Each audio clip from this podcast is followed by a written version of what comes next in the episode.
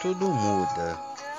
Há muito tempo atrás, a Igreja de Jesus Cristo, Católica Romana, nossa mãe, a quem agradecemos muito por ter formado a nossa ideia religiosa mundial, foi influenciada pelo diabo para fazer coisas ruins e induzir a população a pensar coisas ruins.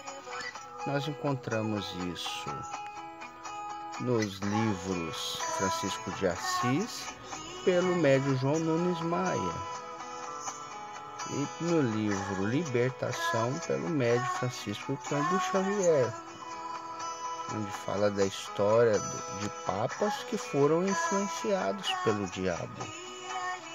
Influenciando um, influenciaria milhões que seguem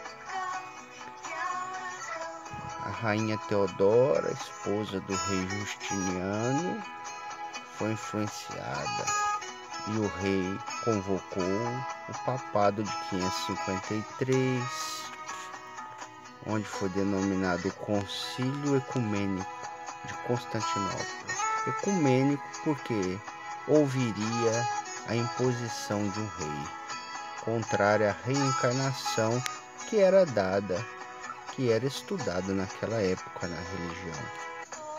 Foi retirado, foi retirado do estudo da religião a ideia da existência, da pré-existência da alma, mas não foi retirada da Bíblia. Jeremias 1:5, Deus diz: Eu te conhecia antes mesmo que você entrasse no ventre da sua mãe. Quando a mãe, em gestação, conversa com o filho que ainda nem tem o cérebro formado, influencia e o filho sente. Não sente com o cérebro, mas com o espírito, porque o espírito pré-existe. E isso influencia a todos nós.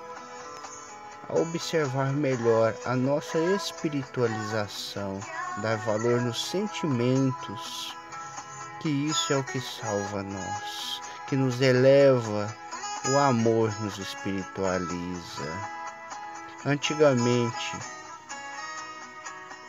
a religião fazia guerra, a religião dizia que o sol girava em torno da terra, a religião matava as pessoas que tinham dons.